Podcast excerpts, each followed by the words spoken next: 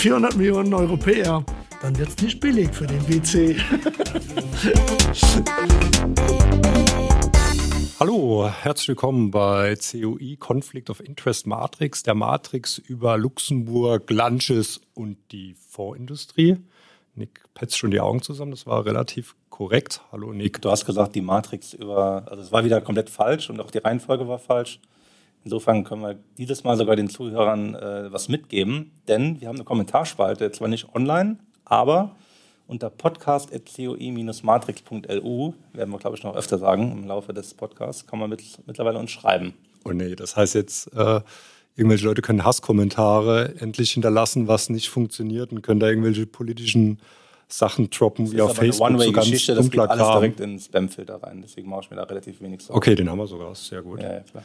Ja, deshalb bist du unser Tontechniker, Webbeauftragter und eigentlich alles hier. Ich entschuldige mich auch im Vorfeld schon über die Qualität, weil mir ist gerade eben äh, unser Mikrofonständer ähm, verlustig gegangen und jetzt habe ich hier so ein bisschen äh, etwas ungute Haltung. Ich sitze hier ein bisschen wie so ein Kremlin über mein Mikrofon gebeugt.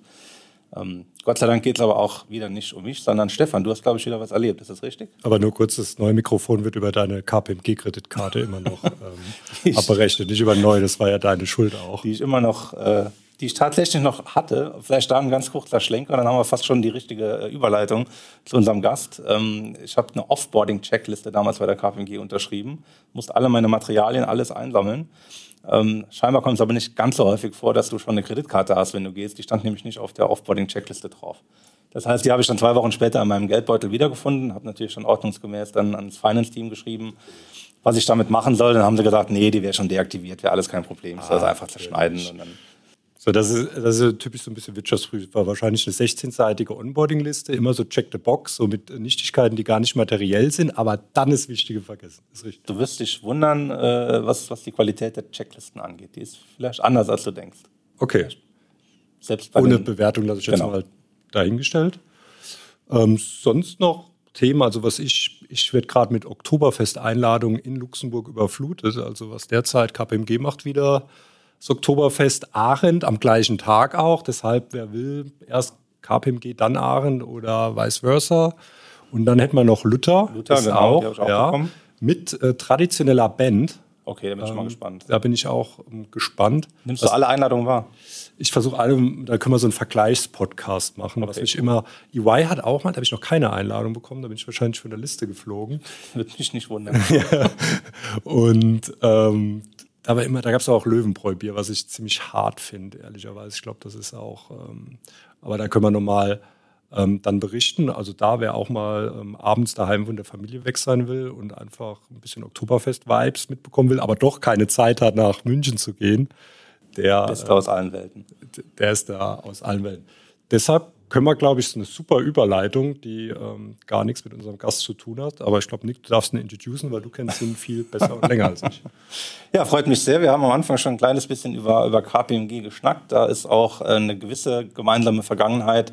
Äh, Ich glaube, unser Gast war ungleich länger als ich da und hat auch ganz andere Positionen bekleidet. Was nicht oft ist.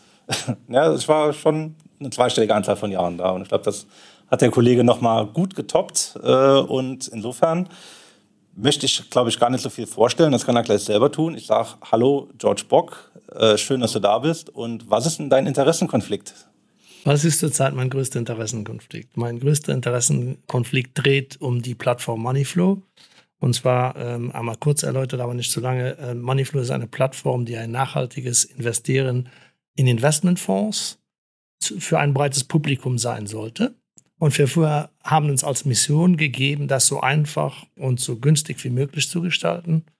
Und vor allem beim so einfach wie möglich und so verständlich wie möglich verheddert man sich manchmal mit den Regularien, die existieren, die dem und aus meiner Sicht teilweise gegenüberstehen. Und dann hat man natürlich einen Interessenkonflikt, soll ich jetzt den User privilegieren oder wie weit darf ich gehen, den User zu privilegieren? Äh, ich darf natürlich ähm, die Regularien nicht übergehen, aber das ist teilweise schon manchmal mit Frust und Kopfzerbrechen ähm, äh, verbunden. Also insofern ist das ähm, äh, das Interessenkonflikt, wie man dann nun richtig schlussendlich dienen sollte. Und äh, was ich auch noch sagen darf, ist auch eine Premiere, weil du bist unser erster waschechter Luxemburger hier im Podcast. Ähm, da schon mal äh, herzlich willkommen. Wir suchen ja immer zwanghaft nach Premieren.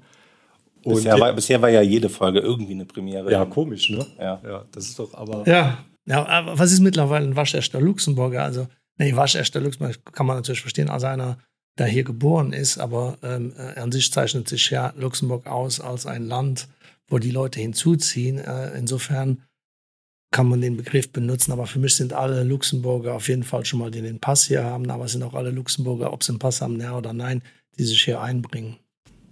Okay, danke, das inkludiert auch mich, weil ich habe noch nicht den Pass, Siehste. wohne aber lange wohne in der gefährlichsten Gegend von Luxemburg, äh, zur Luxemburg-Stadt am Gar. Okay. Äh, ja. Versuche mich da auch einzubringen, im Positiven wie im Negativen. Und ähm, ja, da, da nochmal herzlich willkommen. erzähl doch mal ein bisschen über dich. Also ich kenne dich ja gar nicht. Du warst ein Ex-Kollege vom Nick. Wir kommen vielleicht noch später zu, wie schwierig es war. Ich kenne das jetzt ja live, mit Nick zusammenzuarbeiten. Aber erzähl doch mal, ähm, ja, wie du angefangen hast. Was hast du gemacht? Ja, also ähm, ich komme im Grunde genommen als Waschechter Luxemburg, also aus Bießen. Bießen ist bei Kolmerberg, wo die Goodyear-Werke äh, stehen. Und, und ähm, bin dann ins Lyzeum nach Diekirch gegangen, also in den Norden, wo alle guten Leute ins Lyzeum gehen, muss man ja mal sagen, für alle Diekirch-Leute können jetzt ein Alumni hier aufmachen, aber ähm, und ähm, dann nachher habe ich in Straßburg studiert und bin dann äh, im Grunde genommen zurück zur KPMG, wo ich dann 30 Jahre ähm, praktisch war, also sind nicht, nicht genau 30 Jahre. Und wo ich so ein bisschen alles durchexerziert habe habe als Prüfer ähm, äh, gestartet, weil ich trotzdem unbedingt dieses Revision Entreprise Examen äh, machen wollte als Label von Quality und das hat mir auch sehr gut getan. Ähm, dann ähm, wusste ich aber, dass äh, nur prüfen, dass es nicht so meine Welt äh, ist und bin dann sozusagen in einer ersten Phase mal einfach in die Steuern gegangen, weil ich mir gesagt habe, okay, wenn man in Finanzen irgendwo weiterkommen will, sollte man in dem Land, wo man arbeitet, was von äh, Körperschaftssteuer und sonstigen Steuern verstehen.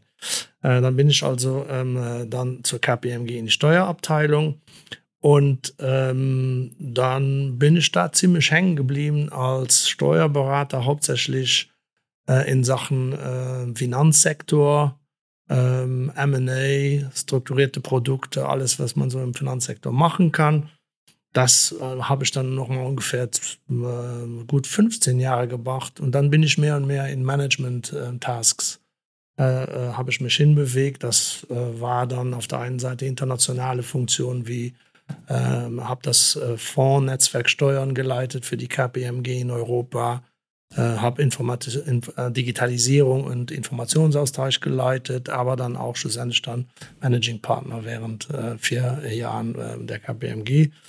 Ja, und dann war so ein bisschen der Punkt, wo man sagt, okay, äh, soll man hier in Pension gehen oder will man noch was anderes machen? Und wenn man ja guckt, was ich in der KPMG gemacht habe, schon immer was anderes machen müssen, weil ansonsten wurde mir langweilig. Deshalb habe ich im Grunde genommen mal, also das, ich habe mich so schon analysiert, wenn ich immer das Gleiche machen muss, dann wird, äh, äh, lässt bei mir so die Energie nach. Und dann auch da war dann ein bisschen so, ähm, soll ich jetzt äh, hier noch einen Job machen, ein internationaler Job war mir angeboten worden, COO, Tax Global. Aber dann hätte ich zu viel reisen müssen. Ich hatte schon genug gesündigt gegenüber meinen Kindern, die waren damals 14 und 16. Und das hätte wohl gehießen, obwohl das dann immer schön geredet wird. Ähm, man sitzt dauernd im Flieger.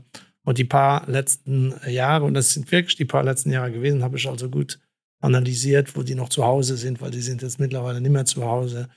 Äh, ähm, äh, äh, habe ich dann noch eher in Luxemburg verbringen wollen. Und Insofern war dann auch so ein bisschen der Punkt gekommen zu sagen, ich fahre mal alles runter, dann überlege ich, was ich tun soll und dann fahre ich mal wieder hoch oder nicht hoch oder was auch immer. Und ja, um da ein bisschen ein Wortspiel zu machen, aber du hattest noch Bock nach deiner. Da hast du wirklich drauf gewartet, Stefan, oder? Weil äh, eigentlich ist ja oft so der Klassiker, wenn ähm, ja, in Rente oder in Pension gehen, dann vielleicht noch eine Independent Directorship, das ein bisschen aufzubauen. Aber dir war das zu wenig einfach. Ja, nee, nee also ähm, es war auch ganz klar so, ähm, ich habe es nicht als Eintritt in die Pension gesehen. Ich habe es klar als klaren Schnitt gesehen und ein Schnitt, ähm, den ich aber unbedingt, das haben viele Leute zu der Zeit nicht verstanden, komplett offen halten wollte, wirklich komplett offen halten. weil ähm, ging natürlich so die Spekulation rum, warum hört er jetzt da auf? Der muss was haben, ne? muss einen Plan. Natürlich hat man Plan A, B, C, D, aber ich hatte keine Organe. Aber du musstest, äh, sorry, du musstest nicht in Pension gehen. Ich weiß nicht, wie das bei KPMG ist, aber muss man da nicht ab einem bestimmten Alter? Ja, ich glaube, das war aber noch nicht Nee, erreicht. nee, das ist, nee, war definitiv nicht mein Alter. Das war, war eher ein, eine Sache zu sagen, okay, ähm, äh, ich will nochmal was anderes machen. Und was auch schon, schon zu der Zeit ein bisschen in meinem Kopf rumgedreht hat, ähm, waren ein, zwei Sachen. Eine Sache war, äh, nochmal Studien aufzunehmen, habe ich dann auch gemacht. Habe äh, nochmal beim MIT ein Studium belegt in Sachen Blockchain und Blockchain-Wirtschaft. Ähm, und das Zweite war, ich habe mich immer als Entrepreneur, also dann sozusagen als Intrapreneur in einer KPMG gesehen. Ähm, und irgendwo habe ich darüber nachgedacht und gesagt, es wäre auch mal der, die, der, die richtige, der richtige Entrepreneur müsste auch einmal selbst gründen, äh, ähm, auch wenn man in einer KPMG sehr aktiv ist und in äh, äh, einem solchen äh, in einem solchen Betrieb kann man auch sehr, sehr viel ähm, unternehmen. Aber das hat immer ein bisschen gefehlt und es war nicht so, dass ich gesagt habe, ich werde jetzt aufhören und was Neues gründen, aber das war definitiv ein Plan, der da stand, äh, etwas selbst zu gründen und dann versuchen, als Projekt hochzuziehen, was dann jetzt auch mit Moneyflow äh, der Fall ist. Okay, also Moneyflow ist derzeit dein Haupthassel sozusagen. Du hast ja noch Investify. Äh, nee, ich war im Verwaltungsrat von Investify, da bin ich aber mittlerweile nicht mehr tätig. Da hat mich hauptsächlich Investify ein interessantes Unternehmen, weil es äh, die ganze Digitalisierung konsequent nach vorne treibt in einem B2B mit äh, den klassischen Banken, die im Grunde genommen wissen, dass sie sich digitalisieren müssen, aber keinen äh, Ansatz haben, beziehungsweise die hohen Investitionskosten nicht sofort stemmen können, können sich sozusagen in Investify anschalten fürs, fürs Backoffice und dann äh, sozusagen abwickeln, Reporting und so weiter sind die Leistungen, die, die dieses Fintech macht. Äh, sitzt in, in Wasserbillig, aber ist sehr ähm, viel auch in Deutschland unterwegs. Also ist Moni, Moniflow ist praktisch dein eigenes Venture, dein Startup sozusagen, genau. das du gegründet hast. Kannst du mal kurz erklären für die Hörer und für uns, was so der Anwendungsfall ist, was ihr genau. Genau. Macht? Also im Grunde genommen ähm, ist es so, dass wenn man es, sind zwei, drei Ideen, die sich miteinander verbinden. Wir müssen, ähm, äh, also, ähm, oder ich werde nochmal anders anfangen, alle, die sagen, der Kapitalismus ist schuld und ist das Problem, das Geld ist das Problem äh, in, der, in der Situation, wo wir zurzeit ein bisschen stecken, was nachhaltige Welt angeht, ähm, äh, dem, dem kann ich kann nicht äh, zusagen. Also insofern zu sagen, wir müssen ein neues System erfinden, glaube ich nicht. Das ist eine Katastrophe. Was wir machen müssen, wir sollten diesen, das System umändern. Von einem reinen Finanzkapitalismus äh, in einen Stakeholder-Kapitalismus. Davon bin ich überzeugt. Ich bin auch davon überzeugt, weil ich sage, auch wenn wir, wenn wir einmal das Ganze wirtschaftlich und ökonomisch betrachten, hat Verschmutzung, sollte einen Preis haben, weil alles, was Gas ist, also limitiert ist, und Verschmutzung ist mittlerweile limitiert. Vor 30 Jahren konnte man herausblasen, was die ähm, Kiste gegeben hat, schien so, als wäre da no limit. Heute gibt es ein Limit. Also muss auch Verschmutzung einen Preis haben. Also muss Verschmutzung auch eingepreist sein in ein System. Und äh, somit ähm, äh, zum Beispiel äh, ist für mich der Stakeholder-Kapitalismus eine Frage der Ökonomie, äh, des ökonomischen Denkens und nicht äh, eine reine äh, idealistische Idee. Aber ist ja, ich glaub, also viele würden ja sagen, Stakeholder Kapitalismus, dass es da immer einen Zielkonflikt gibt zwischen den Stakeholdern. Glaubst du, den gibt es gar nicht, weil eigentlich alle in die Richtung ESG müssen, schon als Eigennutz, oder? Ja, also genau. Also das sehe ich sowieso auch. Also wenn, wenn ich jetzt gucke, wie sich die Welt bewegt, wir können, also es steht fest, wir können, das wird keine Modeerscheinung sein, weil äh, die Situation, wie wir sie zurzeit haben, können wir nicht ad eternam weitermachen. Um sie aus der Welt zu schaffen, bedarf es wenigstens 20 bis 30 Jahre. Also Modeerscheinungen sehen anders aus. Normalerweise ist nach zwei Jahren ist das fertig.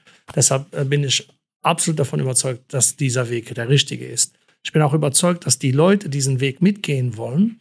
Wir haben während 100 Jahren die Leute auf ein KPI getrimmt, was den Kapitalmarkt angeht. Return. Das war's.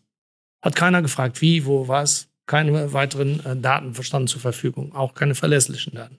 Was wir jetzt machen, ist, wir geben dem Kapitalismus ähm, ähm, neue KPIs. Und ich bin davon überzeugt, dass die Menschen diese KPIs mit einbeziehen in ihre Entscheidungen. Ich bin auch davon überzeugt, dass die besten Unternehmen die sind, die äh, nachhaltig mit ihren Ressourcen umgehen, weil Ressourcen werden teurer werden, Verschmutzung wird teurer werden und jeder, dem, der sich nicht dem Thema stellt, wird in der, in der Zukunft irgendwann mal Profitabilitätsprobleme haben.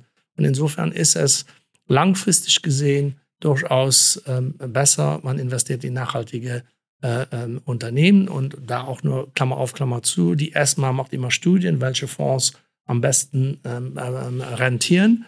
Äh, und seit drei Jahren sind die ESG-Fonds, also Artikel 8 und Artikel 9 SFDA, die, die am besten performen. Die liegen über den normalen Fonds. Also insofern ähm, ähm, ist das also die Idee, sagen, okay, äh, jeder sollte die Möglichkeit haben, mit seinen Ersparnissen aktiv zu werden und sozusagen die Welt von morgen zu unterstützen.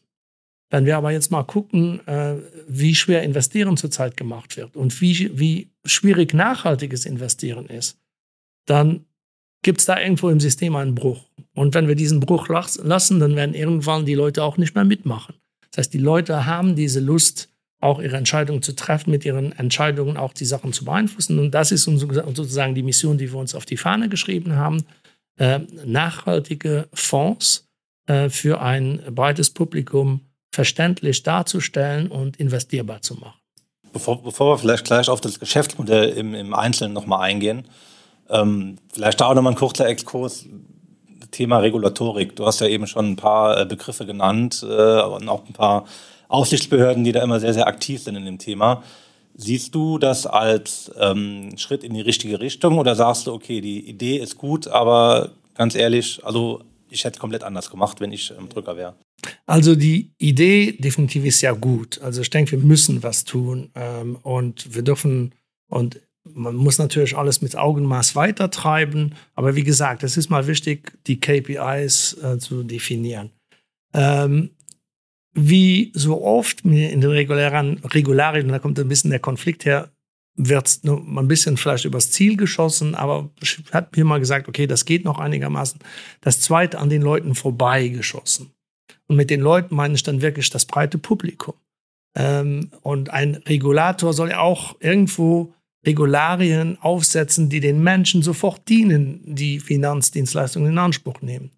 Und ähm, wenn ich jetzt zum Beispiel, äh, das haben auch unsere Marktstudien ergeben, wenn ich auf die Straße gehe und ich sage, wissen Sie, was ESG ist? Dann die gute Nachricht, dass jeder hat schon mal irgendwo ein bisschen was davon gehört.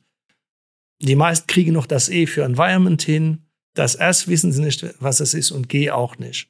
Und dann kommt der Punkt, wenn ich einen dann sage, was, dann, dass es Governance ist, versteht er nicht, was Governance ist. Dann brauche ich 25 Minuten, um ihm zu erklären, was Governance ist. Und ähm, nochmal 20 Minuten, warum das wichtig sein sollte. Im breiten Publikum hat man die meisten nach drei Minuten verloren. Also ist ESG schon etwas, was für Spezialisten durchaus Sinn macht aber was den normalen Menschen wieder nicht erreicht. Und da fängt ja auch schon die Problematik des Greenwashing, Greenwashings an. Wenn ich es nicht verstehe, fühle ich mich nachher immer falsch bedient. Und äh, insofern ähm, äh, ähm, haben wir auf der Plattform, wir benutzen fast die Worte ESG nicht. Wir ähm, haben uns dazu entschieden, dass zwei, drei Kriterien die wichtigen zurzeit sind für die Menschen. Das eine ist die Sustainable Development Goals der United Nations. Warum? Die kann ich verstehen als normaler Mensch.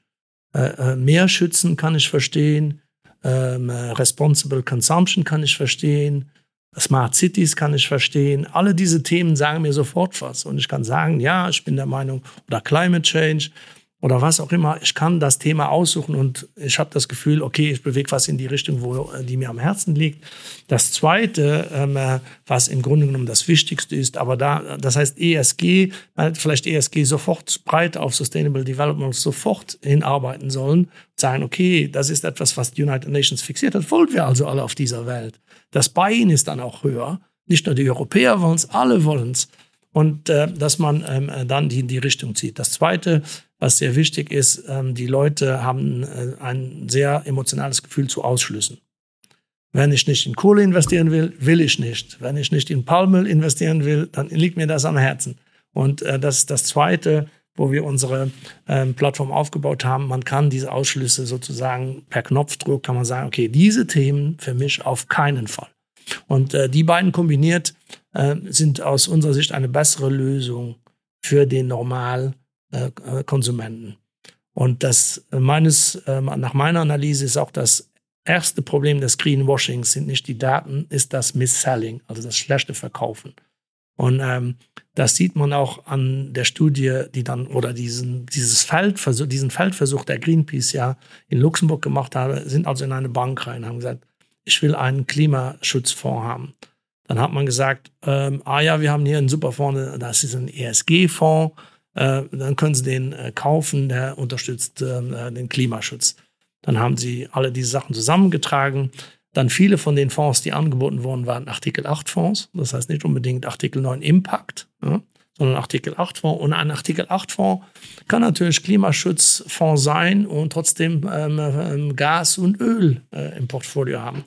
Und dann haben die Greenpeacer natürlich geguckt. Klimaschutzfonds, Öl und, Gas drehen, was das für eine Sauerei, geht ja gar nicht. Im Grunde genommen kann man das verstehen. Also ist die, die Frage wäre gewesen, dass man nicht sagt, ich will nicht nur einen Klimaschutzfonds, sondern dass man gesagt hätte oder der Banker hätte fragen müssen, was wollen Sie denn nun ganz genau? Wollen Sie einen erneuerbaren Energie? Wollen Sie klassische Energie, aber best in class? Oder was wollen Sie? Macht er aber nicht, hat Ihnen das einfach nur so verkauft. Jetzt kann man umgedreht sagen, wenn man also irgendwo ist, wo man sagt, ich will einen Klimaschutzfonds, aber kein Nuklear, keine Kohle und kein Öl, dann ist das Problem vom Greenwashing gelöst, weil man kriegt nur noch das, was man dann angeklickt hat. Also deshalb auch die Idee, es wird sehr viel über schlechte Daten und so weiter. Ähm, teilweise Nomenklatur. Nomenklatur verstehe ich, weil man sagt, ja, die Leute werden irgendwo dirigiert, falsch dirigiert. Aber die Leute, wenn sie die paar Common Sense Kriterien da haben, glaube ich, werden die meisten schon mit ihren Investitionen im Nachhinein zufrieden sein. Aber ist das nicht ein Widerspruch, weil du sagst auf der einen Seite, wenn du die Leute auf der Straße ansprichst, dann ist keiner eigentlich so tief im Thema drin. Also ich glaube auch so Themen wie, wie du ja sagst, dass ein Artikel 8 Fonds auch trotzdem Öl und Gas haben kann, ist ja glaube ich gar nicht so verankert. Aber, genau. aber ihr geht jetzt mit einem Produkt an den Markt, wo du ja eigentlich voraussetzt, dass du einen mündigen Investor hast, der sich quasi wie muss, ich, wie muss ich mir das vorstellen? Quasi nee, also im Grunde sagen kann, das will ich, das will ich nicht. Genau, aber guck mal, wenn er auf die Plattform kommt und sagt, ich will einen Klimaschutzfonds, und dann sagt er, aber ich will einen solchen, der zum Beispiel der äh, klassische Deutsche könnte sagen, ich will auf jeden Fall keine Kohle und kein Nuklear, weil Nuklear für mich ist ein No-Go. Dann kriegt er also, das, da, da brauchst du doch keinen Schulabschluss. Jeder, der normal die ähm, äh, Tagesschau guckt und Zeitung liest, für den ist das erreichbar. Ich habe ihm also nicht von acht oder neun gesprochen. Ich habe ihm nicht von dies oder das gesprochen. Ich habe einfach gesagt, was willst du? Äh, wenn er jetzt äh, höchstwahrscheinlich äh, eingibt Klimaschutz und ich will keine Nuklear, keine, ähm, äh, kein äh, Oil and Gas und keine Kohle, wird höchstwahrscheinlich ein Vorhaben mit erneuerbaren Energie, rausspuckt, äh, rausgespuckt wird. Weil irgendwo muss, wenn es ein Energiefonds sein soll, das geht ja in die Richtung Energie und Energieverbrauch, also geht es dann in die Richtung oder da wird, da wird höchstwahrscheinlich erneuerbar plus Hydro, Wasserstoff oder was auch immer. Das heißt, das ist ja genau der Punkt. Wir ähm, haben dann auch lange darüber nachgedacht, soll man überhaupt dem Kunden fragen, 8, 9 und so weiter. Das verstehen die Leute nicht.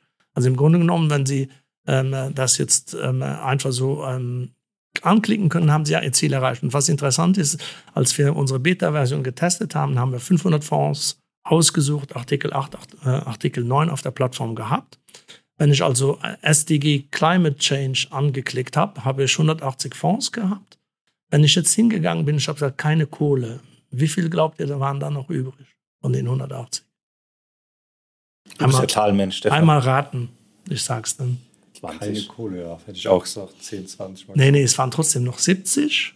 Ja, das, heißt, die, das heißt, in 70 und in, in, von den 180 Fonds, die Climate Change Ratings bekommen können für, äh, für äh, das SDG äh, Klimaschutz, waren nochmal 70, die Kohle hatten. Jetzt sei dahingestellt, ich will darüber nicht diskutieren, ob das gut oder nicht gut ist. Man soll dem Anleger einfach die Möglichkeit haben, eine Entscheidung zu treffen, dann macht er, was er will.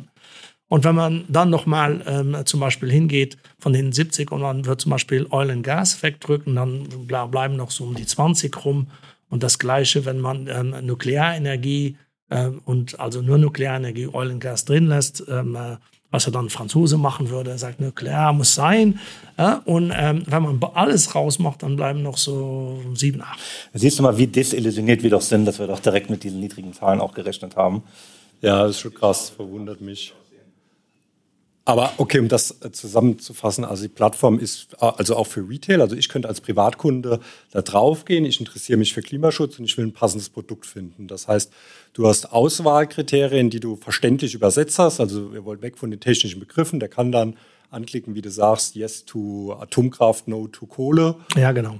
Und dann hast du, also ihr habt keine eigenen Produkte, sondern ihr habt Fonds, die ihr praktisch screent und nochmal nach euren Kriterien versucht, das zu übersetzen. Also so eine Übersetzungsplattform zwischen Privatkunde, Regulatorik, kann man das sagen? Ja, also wir haben dann also die Asset Manager haben die Möglichkeit, sich auf der Plattform zu listen. Wenn sie auf die Plattform draufkommen, ähm, äh, ähm, stellen sie sich natürlich auch unseren Kriterien, also unsere Analyse. Das heißt, Sie können nicht sagen, nee, das sind unsere Daten, die müsst ihr jetzt reproduzieren. Es geht darum, auch eine Neutralität als Marktplatz zu haben. Das heißt, du kannst auf meinen ähm, Marktplatz drauf. Ich gucke nur, bist du acht und neun. Wenn du sechs bist, sagen wir, okay, wollen wir dann gar nicht. Bist du acht oder neun? Wenn du acht oder neun bist, darfst du drauf. Und dann ähm, haben wir halt ähm, unsere äh, Datenanalyse, die wir selbst einkaufen und die komplett unabhängig ist. Was dann auch von der Regulatorik sehr interessant äh, uns nicht mehr als Delegated Distributor machen kann, weil ich will ja unabhängig sein, was äh, die Fondshäuser manchmal nur sehr schwer verstehen können. Aber bezahlt werdet ihr schon von den Fondshäusern. Genau. Also äh, wir werden, wir werden vom, vom Fonds bezahlt fürs Listing. Und man kann man auch da auch, kann man schnell einmal äh, da reinschießen, bevor man wieder auf vielleicht die Daten und äh, andere Sachen zurückkommt. Also prinzipiell ist die Fondsplattform so aufgesetzt, auch nach Marktstudien haben wir es praktisch, haben wir gemerkt, du musst den Trade Republic Weg gehen. Das A und O vieler Menschen im Retail ist, gibt es das Konto kostenlos, ja oder nein? Was, Entschuldig, geht mir genauso. Genau, und was kostet die Transaktion äh, äh, und was kostet die, äh, das Depot? Also insofern haben wir also eine Offerte, die folgendermaßen steht. Wir, für das Depot ist ähm, äh, ähm umsonst, ähm, wir verrechnen keine Transaktionsgebühren. Ähm, und das Einzige, was der Kunde zahlt, ist eine Überweisungsgebühr, weil wir da auch zu viele Kosten ähm, haben und weil wir auch durch, durch diese Kosten, die da sind, wird es für uns schwierig wirtschaftlich, wenn einer dauernd hin und her überweist, kurzfristig. Und das ist auch nicht der Sinn eines langfristigen Investieren, aber man weiß nie. Insofern. Also die Überweisung äh, quasi auf so ein Verrechnungskonto, dann, um dann investieren zu können. Oder? Genau, also die, die, die, die, sozusagen wie sein Wallet auf der Plattform okay. aufladen. Und das kostet, äh, fängt bei 0,15 an für größere Beträge und ähm, ist ähm, äh, um die 0,9 für ähm, kleinere Beträge. Ähm, prinzipiell keine Limitierung der Beträge. Natürlich irgendwo ähm, gibt es einen Fixkostensatz und dann wird man natürlich reingeholt mit dem Betrag. Und das, ähm, das ist da, also ein Teil, ein Drittel unseres Gesamtumsatzes sind teilweise diese Loadinggebühren. Ähm, äh, und ähm, zwei Drittel kommen von den äh, Fondshäusern her. Und das ist dann sozusagen ähm, äh, eine Vergütung des Listens, äh, Digitalisierung, weil, und das können wir auch einmal kurz ansprechen, vom Tag an machen wir nur USITS Tokens. Es wird alles in Blockchain äh, registriert. Ähm, äh, und ähm, äh, diese ganzen Daten aufbereiten und so weiter und so fort. Das ist das, was die, das Fondshaus an uns bezahlt. Listen, Digitalisierung, Fonds aufbereiten. Das ist aber quasi pro Fonds. Also jetzt nicht, dass quasi der Anleger nochmal ein Incentive oder dass, dass es nochmal ein Incentive gibt, dass ein Anleger in einen gewissen Fonds reingeht, dass er dann pro Volumen nochmal mehr bekommt, sondern jeder Fonds zahlt eine Rate und gut ist. Ja, also absolut. Wir haben, ähm, wir haben ähm, äh, ähm, Rates mit den Fonds, aber absolute Neutralität. Wir ähm, machen weder Beratung, ähm, unsere Filter laufen rein auf die Kriterien, die du eingibst in Sachen Nachhaltigkeit. Oder dann Risiko, das also das Klassische, was man immer wieder Du hast vorhin gesagt, ich will, in die, äh, ich will ähm, äh, etwas für die Nachhaltigkeit tun. Nein, a priori will ich investieren. Das ist das Erste, was ich tun will. Aber nicht nach egal wie Kriterien. Finanzkriterien plus andere Kriterien. Und so ist die Plattform auch aufgemacht. Es bleibt eine Investitionsplattform. Ich will investieren, aber ich will bestimmen, wo und wie mein Geld benutzt wird. Aber die, äh, was seid ihr regulatorisch dann eigentlich? Also regulatorisch sind wir eine, Investmentfirma. Okay. Also wir haben den Statut zum Order Routing, ähm, ähm, das Verwahren ähm, und das Settlement von, von ähm, Order Routing in Sachen USITs. Okay. Und äh, das heißt, ihr habt damit auch ein Passwort, also das funktioniert für Investoren. Ich kann auch Deutscher da drauf gehen. Also genau. Also wir haben jetzt schon, äh, wir haben definitiv äh, schon äh, LPS-Erklärungen abgegeben für Frankreich, Belgien, Deutschland.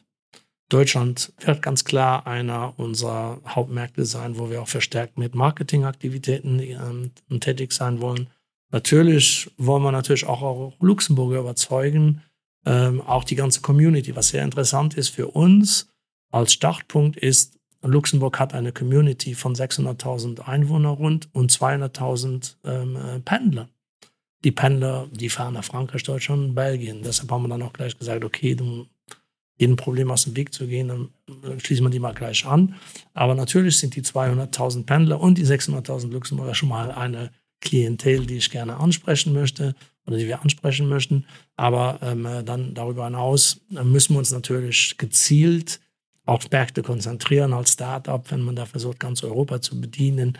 Äh, oder so, äh, man kann ganz Europa bedienen nach unserer Methodik, aber aktiv zu werden in Sachen Marketing kostet das ein Heidengeld und muss auch vielleicht nicht sein. Also insofern werden wir uns äh, einer der Hauptmärkte, wo wir richtig versuchen, aktiv die Brand zu positionieren, wird Deutschland. Wird Deutschland sein? Ja. Okay. Was sind so deine Mitbewerber? Also gibt es das Thema oder wer, wo, wo siehst du das noch? Im Prinzip könnte ja so eine Scalable Capital auch einfach hingehen und irgendwie so einen neuen Filter genau. einsetzen und weiß ja auch kein Mensch, wo die die Daten dann herhaben, aber Anführungszeichen also, für den Retail-Kunden reicht ja vielleicht schon. Eine Plattform, die so konsequent den Weg äh, des nachhaltigen Investieren äh, geht, äh, gibt es nicht. Das heißt, ähm, es gibt zum Beispiel eine Plattform, die ist am, am Haus Swissquote, die hat sogar, die hat jetzt mal angefangen, neben der, dem klassischen Anbieten dann trotzdem zum Beispiel zu versuchen zu sagen, okay, ich gebe euch Nachhaltigkeitsfiltern und so weiter und so fort. Aber sie hat äh, sozusagen neben, das ist so ein, so ein kleines Nebenprodukt. Es ist nicht die Hauptaktivität. Und da wollen wir uns ganz klar differenzieren. Unsere Hauptaktivität ist äh, das nachhaltige Investieren. Also insofern ähm, ist da so ein Stahlgeruch, den wir ganz klar setzen wollten. Ähm, äh, wobei wir auch glauben, dass das, und das, die Zahlen zeigen, das ist mittlerweile fast Mainstream. Artikel 8 und Artikel 9 sind fast 50 Prozent aller Fonds in Europa. Also ist gar nicht äh, auch so abwegig, dass man sagt, das ist eine Nische, aber wir wollen klar darauf setzen. Ähm, dann kann man sagen, ähm, äh, also das heißt, das weniger. Es gibt nicht viele äh, von den FlatEx, den Swiss Quotes, äh, die nach unseren Analysen zur Zeit richtig gute Filter haben, weil sie sich halt nicht darauf konzentrieren. Ähm, das Zweite, wenn es dann darum geht, über dies, das, was man halt auch haben muss, ich muss günstig sein, ich muss kompetitiv in den Preisen sein, dann merkt man, äh, man bekommt ein Gratiskonto für ETFs, alles, was in der Börse gehandelt ist. Aber es gibt kein äh, sozusagen Gratiskonto mit Gratis-Depot und so weiter für ähm, Active Managed Funds. Also ich nehme die Wette auf, wir gucken alle diese äh, Plattformen und äh, jemand, der sagt, für die Active Managed Usage kriegst du Transaktion und ähm, äh, äh kann äh, Transaktion und Depot umsonst, die möchte ich sehen.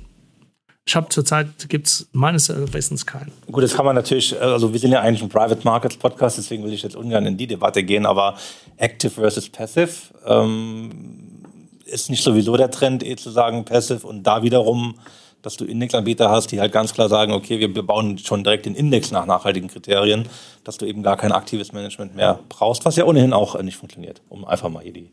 Also ähm, es, gibt, es gibt eine Studie der Stiftung Warentest, sehr interessant. Und der beste ETF hat die Mittelstufe erreicht, drei Punkte von fünf. Warum? Das Hauptkriterium war, dass, ein, dass die, alle Index und ETFs keine Ausschlüsse haben können.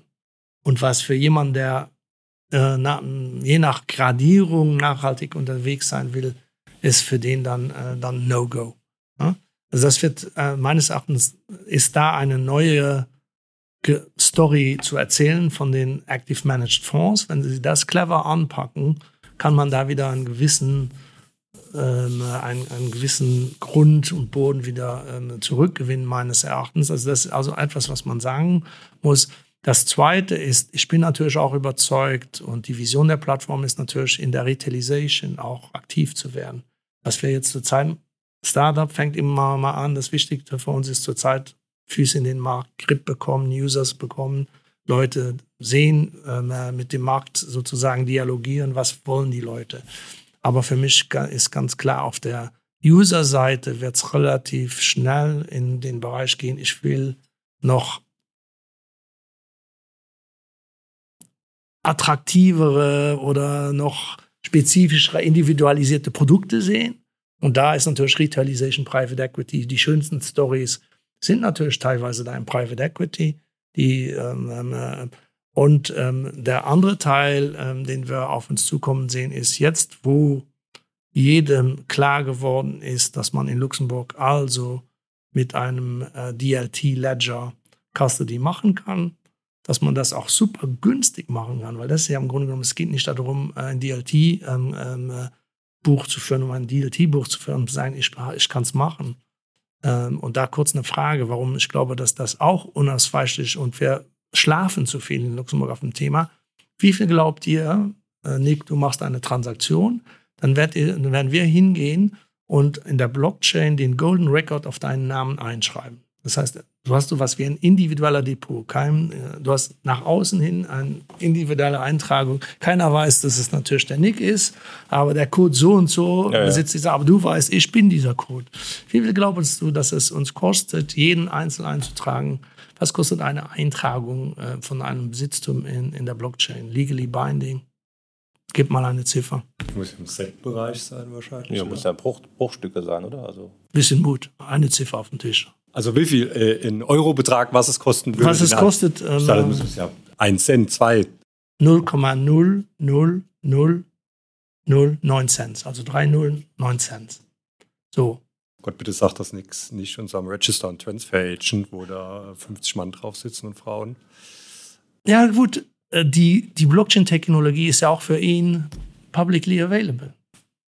Es ist ja keiner ausgeschlossen. Also meine, und deshalb also was ist die zweite Sache, die jetzt kommen wird, weil das einfach unschlagbar günstig gestaltet werden kann, ist auf der B2B-Seite mehr und mehr Leute, die sagen, okay, vorher jetzt immer geheißen, ja, die CSF macht die denn mit, ja, und so weiter und so fort. Ja, sie macht mit. Und das geht jetzt nach Europa. Und alle, die gesagt haben, äh, ja, wenn das mal kommt. Also zwei Sachen machen mich da ein bisschen madig. Es gibt eine Plattform in Frankreich, die heißt Easiness. Die hat nur institutionelle Investoren, aber die hat schon Milliarden von Fonds auf dieser Plattform in der Blockchain, davon auch Luxemburger Fonds. Und wir sagen, wenn das mal kommt. Aber was heißt wir?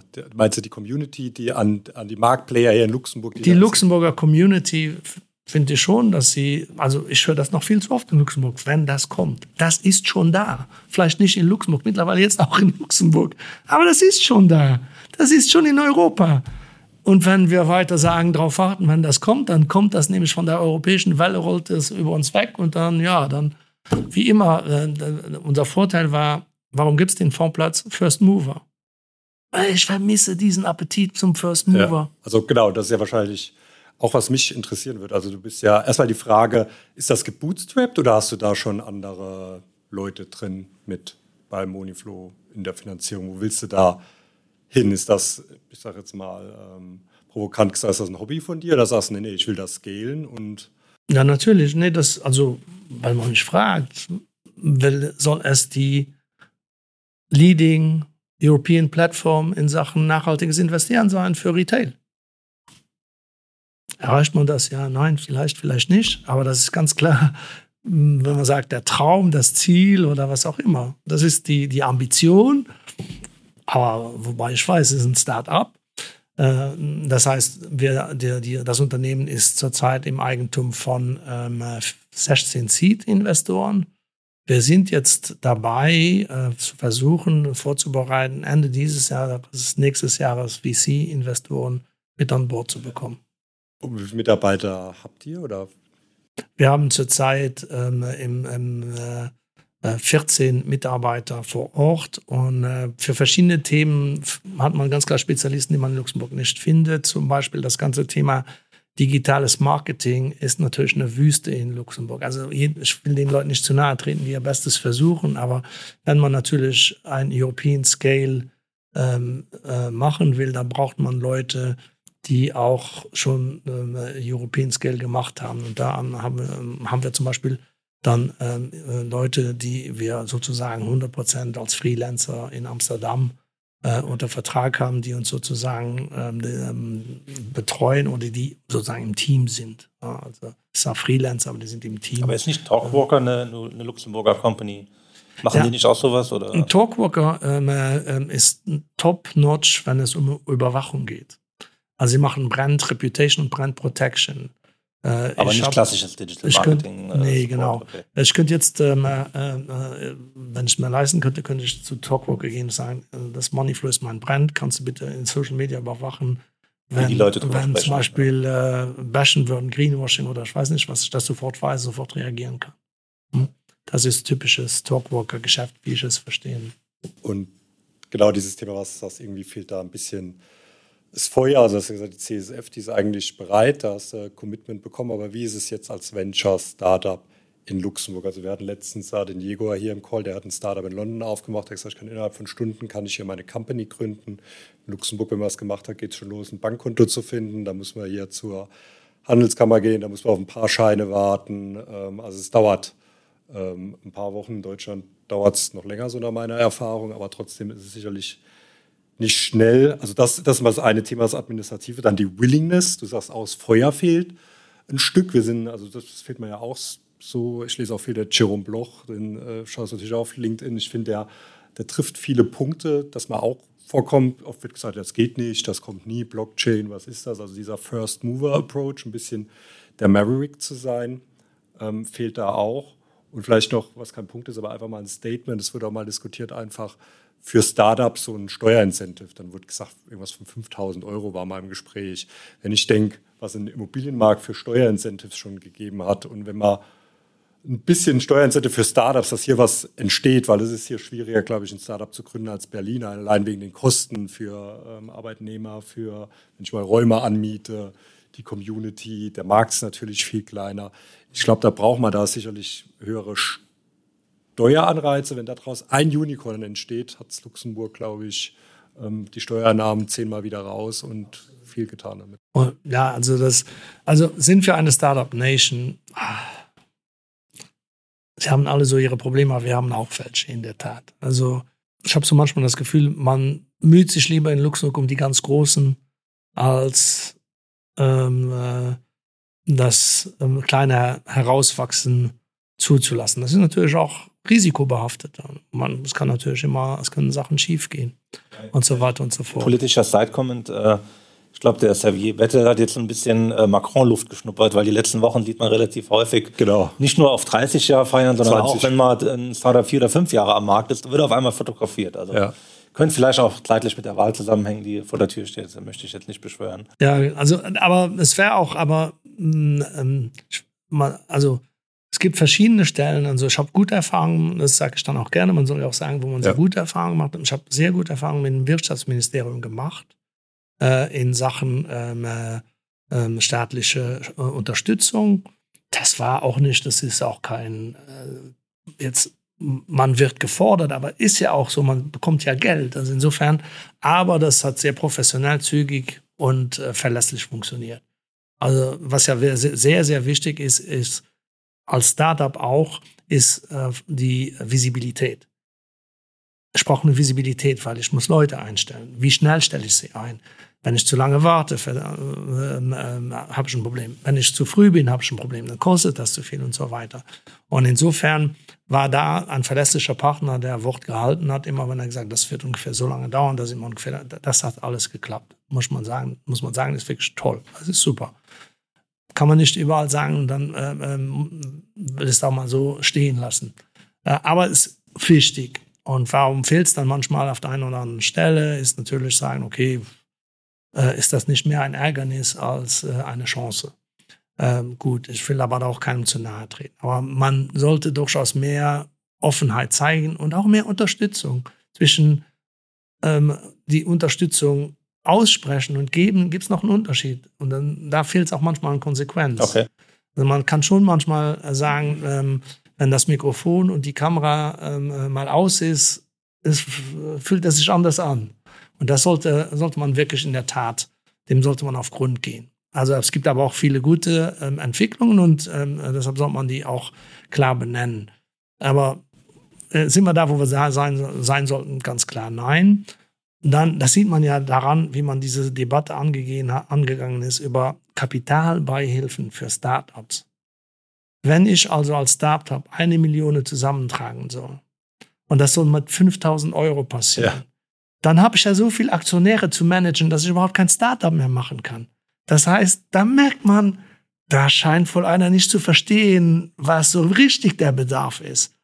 Und äh, deshalb ähm, habe ich auch schon einfließen lassen in Debatten, wo, ich, wo man sagt, also im Grunde genommen muss man hingehen und solche Systeme einschaffen, wie zu sagen, okay, man kann äh, bis zu 100.000 Euro binnen einem, das kann dann auf drei Jahre angerechnet werden für die Steuern, um kein großes Steuerloch zu reißen. Äh, aber man, kann man 100.000 Euro investieren, maximal so viel Prozent von der Steuerlast und äh, von der, von der Steuerbasis ähm, äh, abziehen und so weiter. Irgendwo zu machen, dass das Sinn macht, aber dass das mit 50.000 und 100.000 Stücken vorangeht. Ansonsten braucht ein Startup, ist das ein System, was nicht, was, was äh, sozusagen ein Rohrkrepierer. Also insofern muss man solche Sachen tun. Und dann habe ich, äh, bin ich ein starker Verwend zu sagen, natürlich äh, wenn es um Politik geht, dann gibt es natürlich wieder immer wieder ähm, Jalousien. Das jetzt der ein oder andere, es wird wieder nur was gemacht für die reichen Säcke, auf gut Deutsch. Und dann sollte man doch hingehen und sagen, okay, wir wollen alle ähm, äh, auch in Luxemburg die ähm, Sustainable Finance unterstützen. Warum geht man nicht hin und sagt, okay, wenn und die normalen Menschen, die, weil das ist ja auch risikobehaftet, man sollte keine normalen Bürger in Startups sozusagen reinleiten mit einem Steuerincentive. Das halte ich auch für nicht unbedingt ratsam, weil das kann ja ganz klar noch immer ähm, äh, zur Seite weg äh, schmieren. Und ähm, dass man dahin geht und dass man sagt, okay, ihr müsst sowieso für, für eure Pension, müsst ihr was ansparen. Wenn ihr ähm, nachhaltige Fonds und kann sogar Artikel 9 Fonds nur sein, wenn ihr darin investiert, kriegt ihr pro Jahr 5000 zum Absetzen.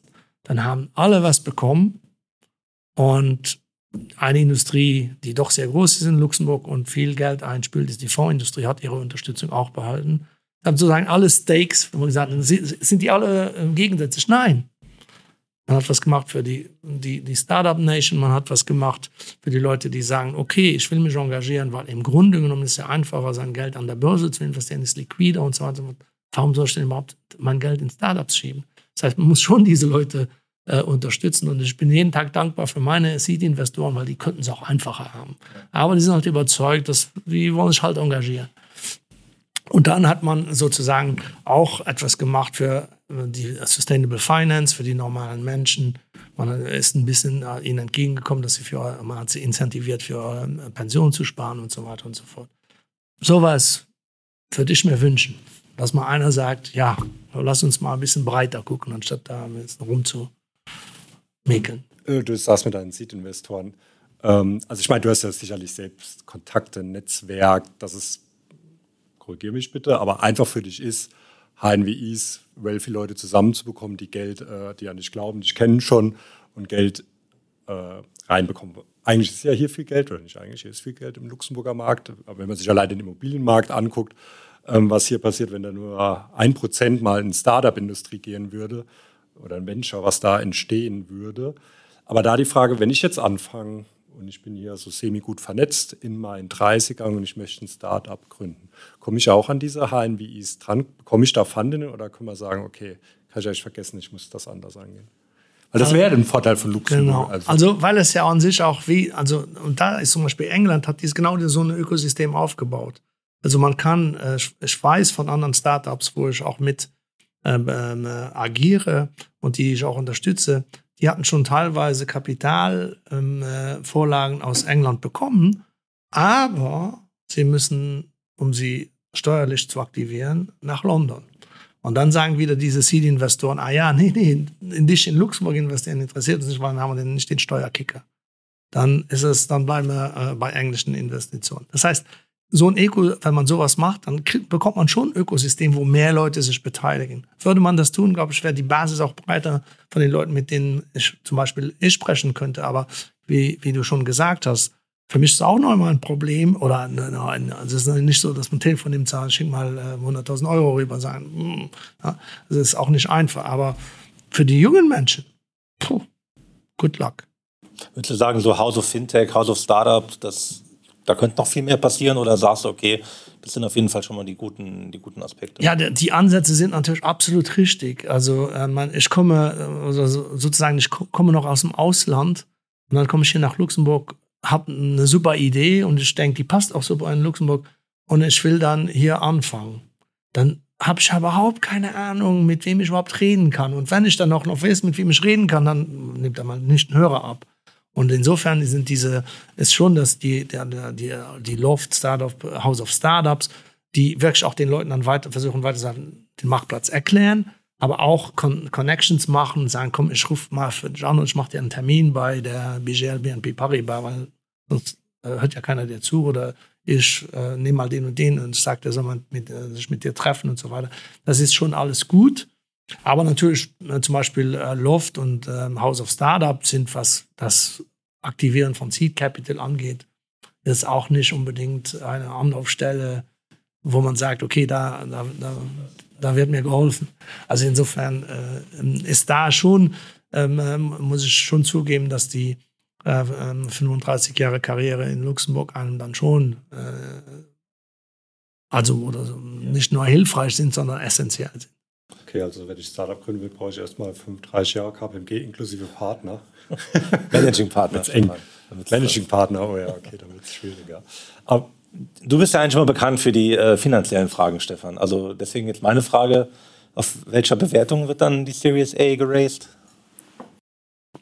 Ah, ja, wir sind ja jetzt noch in, in den Erstgesprächen, also insofern ähm, äh, sind, ist es doch zu früh, eine Ziffer zu nennen, weil man kann ja sozusagen nicht äh, vor den Wagen laufen.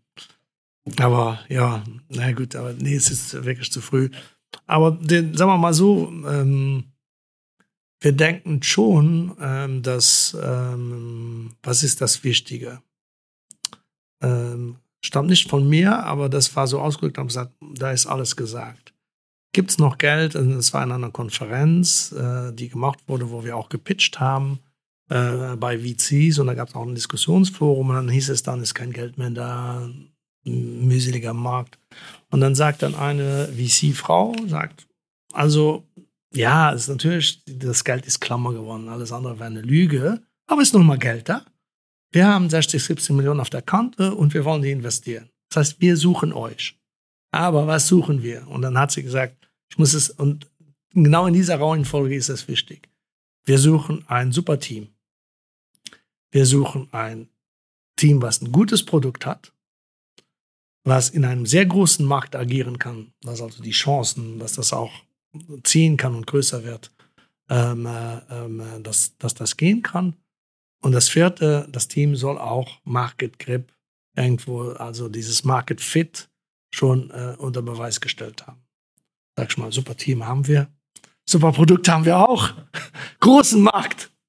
400 Millionen Europäer plus Norwegen plus äh, Liechtenstein, wo wir uns, wir werden uns hauptsächlich jetzt auf Europa konzentrieren und nicht darüber hinausgehen. Ja, jetzt ist noch ein bisschen der Market Fit. Und also wenn das Market Fit bewiesen ist, wovon wir auch ausgehen, dann wird es nicht billig. Für Dann to the moon. Dann to the moon. Okay. Vielleicht sollten wir noch ein paar einfache Fragen stellen, so zum Abschluss. Ähm, du kannst jetzt eine Wahlempfehlung aussprechen. Hier hast ja, sind ja zwischen 100 und 200. Du bist der einzige Wahlberechtigte in dem Raum. Du, du hast ja schon äh, das Wirtschaftsministerium, der Franz Fayot hast ja schon ein bisschen gelobt. Kannst ja gern frei von der Leber sprechen. Ja. Also, ja, nee, ich will natürlich keine, ich werde natürlich keine Wahl. Äh, Gambia, willst du mal eine Drei-Konstellation? Das ist ja schon mal eine Frage. Genau, also äh, das ist genau der richtige Ansatz und so wollte ich auch antworten. Ich bin an sich überzeugt und ich wäre wirklich froh für Luxemburg, wenn wir es hinbekämen, eine Zweierkoalition zu bekommen. Und aus verschiedenen Gründen. Das, der erste Grund ist, man kann eine die Politik geradliniger und einfacher gestalten zu zweit als zu dritt. Zu dritt, das hat sich jetzt bewiesen. Äh, beim ersten Mal ging es noch, beim zweiten Mal waren schon die, die Leute schon an wesentlich müder. Und äh, da noch die richtigen Kompromisse mit den richtigen Incentives für Luxemburg auszuarbeiten, ähm, äh, habe ich gefunden, hätte, hätte man anders und noch besser machen müssen. Punkt eins. Punkt zwei, deshalb glaube ich, dass per se zur Entschuldigung, aber das bringt ja alles nichts. Wir werden ja, wir entscheiden ja über die Zukunft eines Landes. Äh, bin ich also der Meinung, eine Zweierkoalition, damit lässt sich einfach regieren. Es ist auch besser für das Land, weil eine Zweierkoalition eine stärkere Opposition hervorbringt. Wenn sozusagen, so wie über die letzten paar Jahre, äh, die Opposition geringer wird, ist auch nicht genug Incentive dafür, eine Regierung besser zu arbeiten. Insofern ist die Balance in einer Demokratie viel besser gehalten äh, mit, einer, mit einer solchen Zweierregierung. Und dann würde ich mir wünschen, dass wir eine Regierung, ähm, und ich bin absolut ein sozial denkender Mensch, aber mich hat auch ein bisschen gestört, dass erst jetzt verschiedene im Wahlkampf das Wort Kompetitivität wieder neu erlernt haben. Beziehungsweise gibt es nach wie vor Leute, die glauben, dass das komplett überflüssig ist. Und das, glaube ich, ist auch ein bisschen äh, dann das, was bewirkt, dass es teilweise träge und ein bisschen selbstsuffisant dann, äh, auch im Rest des Landes abgeht. Und ähm, Kompetitivität heißt für mich nicht, ich verkaufe mich billig oder ich mache Ausverkauf. Aber ich muss mich einer Konkurrenz stellen. Das sind keine Inseln, auf denen wir agieren. Was manche gerne so denken würden. Wir machen einfach dies und das und so weiter. Und ähm, ich habe dann jetzt Wahlkampfdiskussionen erlebt, wo jemand, der das Wort ähm, ähm, ähm, Kompetitivität gebraucht wurde, sozusagen so zu, sofort angegriffen wurde. Wobei das Normalste der Welt ist. Das ist einfach nur eine Realität. Jeder, der die ausblendet, ähm, es, es rennt mit dem Kopf gegen die Wand. Also solche Sachen würde ich mir schon dann auch wünschen, dass man mal ähm, äh, nicht Kompetitivität mit Ausverkauf gleichstellen soll mit gesundem äh, äh, Konkurrenz, die es so oder so für sie haben wollen, ja oder nein, die es gibt. Und die wird nicht im Luxemburg per äh, Gesetzesprojekt abgeschafft, weil es das so nicht passt.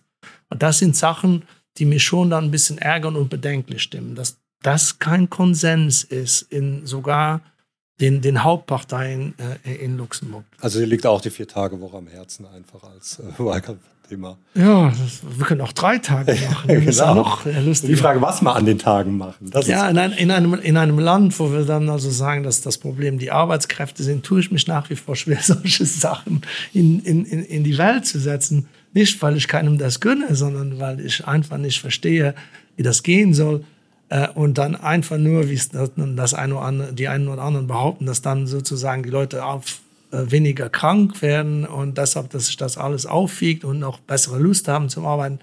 Naja, naja, also natürlich kann man auch sagen, wir machen, äh, weil meistens ist ja mal die vier Tage, ist ja dann äh, auch noch ein Punkt. Vier Tage ist ja auch ein Thema für sich, aber normalerweise ist ja ähm, vier Tage mit vollem Lohn. Ne? Also also irgendwo beißt sich das dann. Man kriegt die Produktivität ja auch nicht so schnell rein. Ne?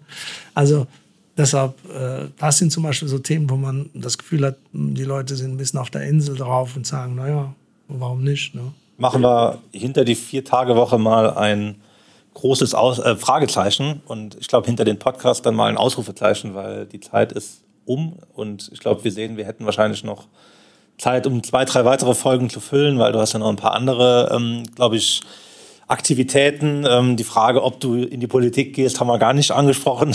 Das wird vielleicht dann nach der Wahl machen wir vielleicht mal so eine Postmortem und gucken mal, wie, wie die Einschätzung ist, ob es wirklich zu einer Zweierkoalition gereicht hat. Ansonsten würde ich sagen, vielen lieben Dank, dass du bei uns warst, dass du dir die Zeit genommen hast. Und ähm, hast du noch ein Abschlussplädoyer, Stefan? Äh, für mich soll ich eine Wahlkampfempfehlung als Ausländer. Die darfst du jetzt gerne einstreuen. Ja, Aber bei der Gemeindewahlen war ich dabei und ich arbeite auch an meiner äh, Nationalbürgerschaft, um mich da voll zu integrieren. Absolut. Wichtig. Ich habe letztens äh, gelesen, im, im, Spiegel war das, glaube ich, war so über Integration, jetzt gerade in Deutschland von Flüchtlingen und Migranten und so. Und ich habe dann so den Kopf geschüttelt und dann habe ich gemerkt, oh, ich bin ja auch Ausländer hier und bei mir ist es genauso. Ein bisschen, dass, dass mein Luxemburgisch auch noch zu wünschen übrig lässt. Ähm, dafür aber schon ein paar Connect um zumindest einen Podcast. Also das wäre auf jeden Fall eine Empfehlung, die ich jedem aussprechen würde, auch ähm, für das Land, in dem er lebt, auch für das Land selbst seinen Beitrag leisten zu können, weil es ist wirklich, wirklich wichtig, um sozusagen den Ausgleich der Kräfte auch zu halten in Luxemburg, essentiell. Und ansonsten hätte ich gesagt, vielen Dank für die Einladung und vielen Dank für eure Zeit. Dankeschön. Gerne. Alles Gute. Danke. Ciao. Ciao. Tschüss.